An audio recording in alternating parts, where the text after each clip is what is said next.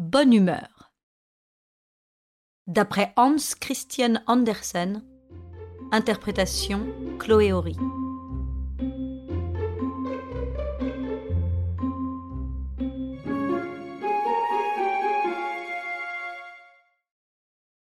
Mon père m'a fait hériter ce que l'on peut hériter de mieux ma bonne humeur. Il était vif et jovial, grassouillé et rondouillard, et son aspect extérieur ainsi que son fort intérieur étaient en parfait désaccord avec sa profession. Quelle était donc sa profession, sa situation? Vous allez comprendre que si je l'avais écrit et imprimé tout au début, il est fort probable que la plupart des lecteurs auraient reposé mon livre après l'avoir appris en disant C'est horrible, je ne peux pas lire ça. et pourtant, mon père n'était pas un bourreau ou un valet de bourreau, bien au contraire. Sa profession le mettait parfois à la tête de la plus haute noblesse de ce monde, et il s'y trouvait d'ailleurs de plein droit et parfaitement à sa place. Il fallait qu'il soit toujours devant, devant l'évêque, devant les princes et les comtes, et il y était. Mon père était cocher de corbillard. Voilà, je l'ai dit. Mais écoutez la suite. Les gens qui voyaient mon père, haut perché sur son siège de cocher de cette diligence de la mort, avec son manteau noir qui lui descendait jusqu'aux pieds, son tricorne à franges noires, et qui voyaient ensuite son visage rond et souriant qui ressemblait à un soleil dessiné, ne pensait plus ni au chagrin, ni à la tombe, car son visage disait Ce n'est rien, cela ira beaucoup mieux que vous ne le pensez. C'est de lui que me vient cette habitude d'aller régulièrement au cimetière. C'est une promenade gaie, à condition que vous y alliez la joie dans le cœur, et puis je suis, comme mon père l'avait été, abonné au courrier royal.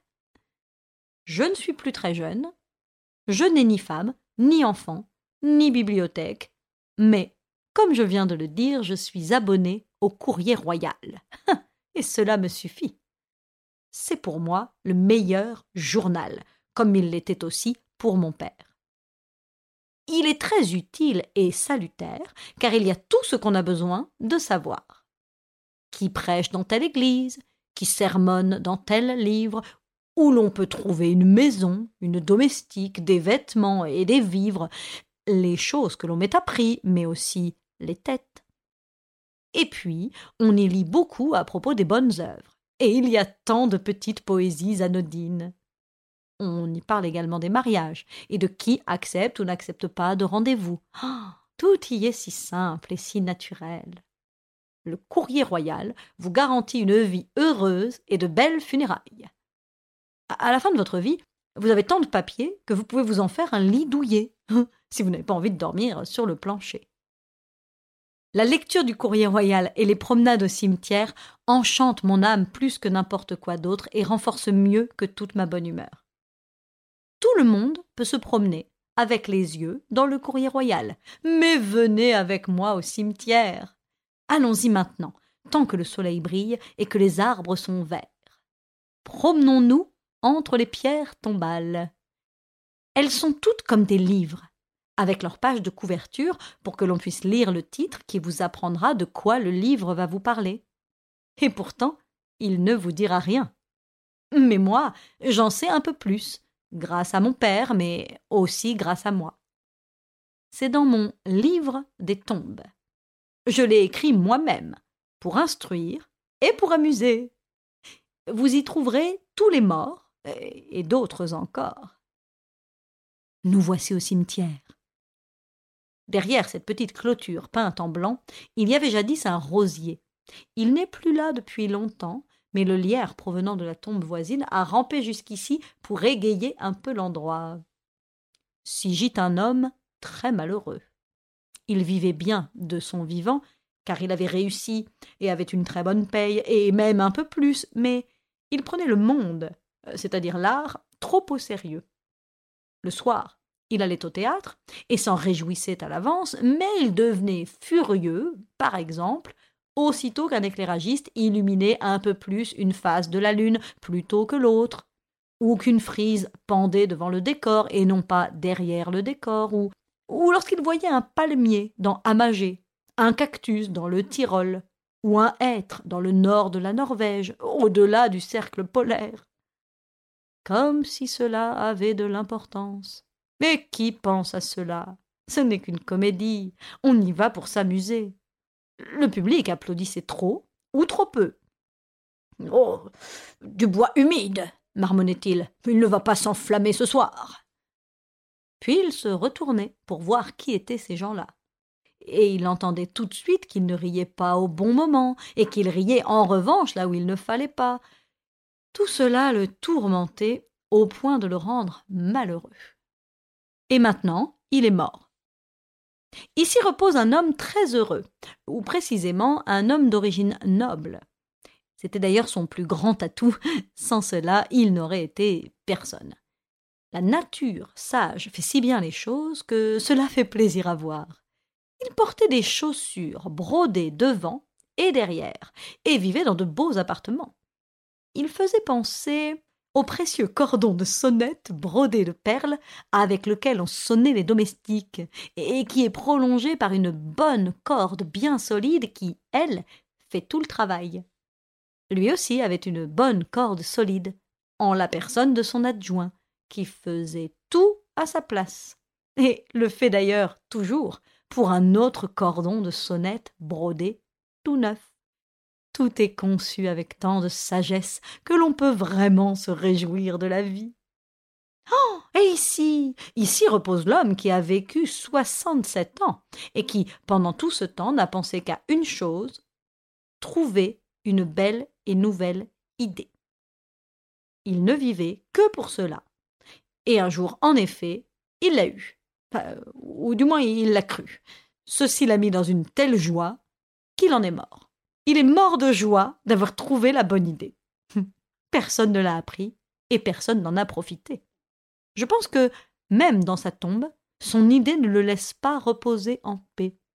Car imaginez un instant qu'il s'agisse d'une idée qu'il faut exprimer lors du déjeuner pour qu'elle soit vraiment efficace. Alors que lui, en tant que défunt, ne peut selon une opinion généralement répandue, apparaître qu'à minuit. Son idée, à ce moment-là, risque de ne pas être bienvenue, ne fera rire personne, et lui, il n'aura plus qu'à retourner dans sa tombe avec sa belle idée. Ah oui. C'est une tombe bien triste. Ici repose une femme très avare. De son vivant, elle se levait la nuit pour miauler afin que ses voisins pensent qu'elle avait un chat. Elle était vraiment avare. Ici repose une demoiselle de bonne famille. Chaque fois qu'elle se trouvait en société, il fallait qu'elle parle de son talent de chanteuse.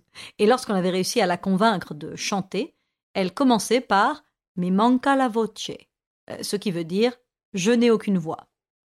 Ce fut la seule vérité de sa vie. Ici euh, repose une jeune fille d'un genre différent.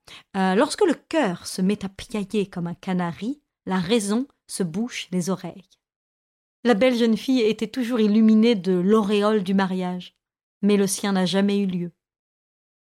Ici repose une veuve qui avait le chant du cygne sur les lèvres et de la bile de chouette dans le cœur. Elle rendait visite aux familles pour y pêcher tous leurs péchés, exactement comme l'ami de l'ordre dénonçait son prochain. Ici c'est un caveau familial, c'était une famille très unie, et chacun croyait tout ce que l'autre disait, à tel point que si le monde entier et les journaux disaient C'est ainsi, et si le fils, rentrant de l'école, déclarait Moi, je l'ai entendu ainsi, eh bien c'était lui qui avait raison, parce qu'il faisait partie de la famille. Et si dans cette famille, il arrivait que le coq chante à minuit, c'était le matin, même si le veilleur de nuit et toutes les horloges de la ville annonçaient minuit. Le grand Goethe termine son Faust en écrivant que cette histoire pouvait avoir une suite. On peut dire la même chose de notre promenade dans le cimetière. Je viens souvent ici. Lorsque l'un de mes amis ou ennemis fait de ma vie un enfer, je viens ici. Je trouve un joli endroit gazonné et je le voue à celui ou à celle que j'aurais envie d'enterrer. Et je l'enterre, aussitôt. Hum. Ils sont là, morts, et impuissant, jusqu'à ce qu'il revienne à la vie, renouvelé et meilleur.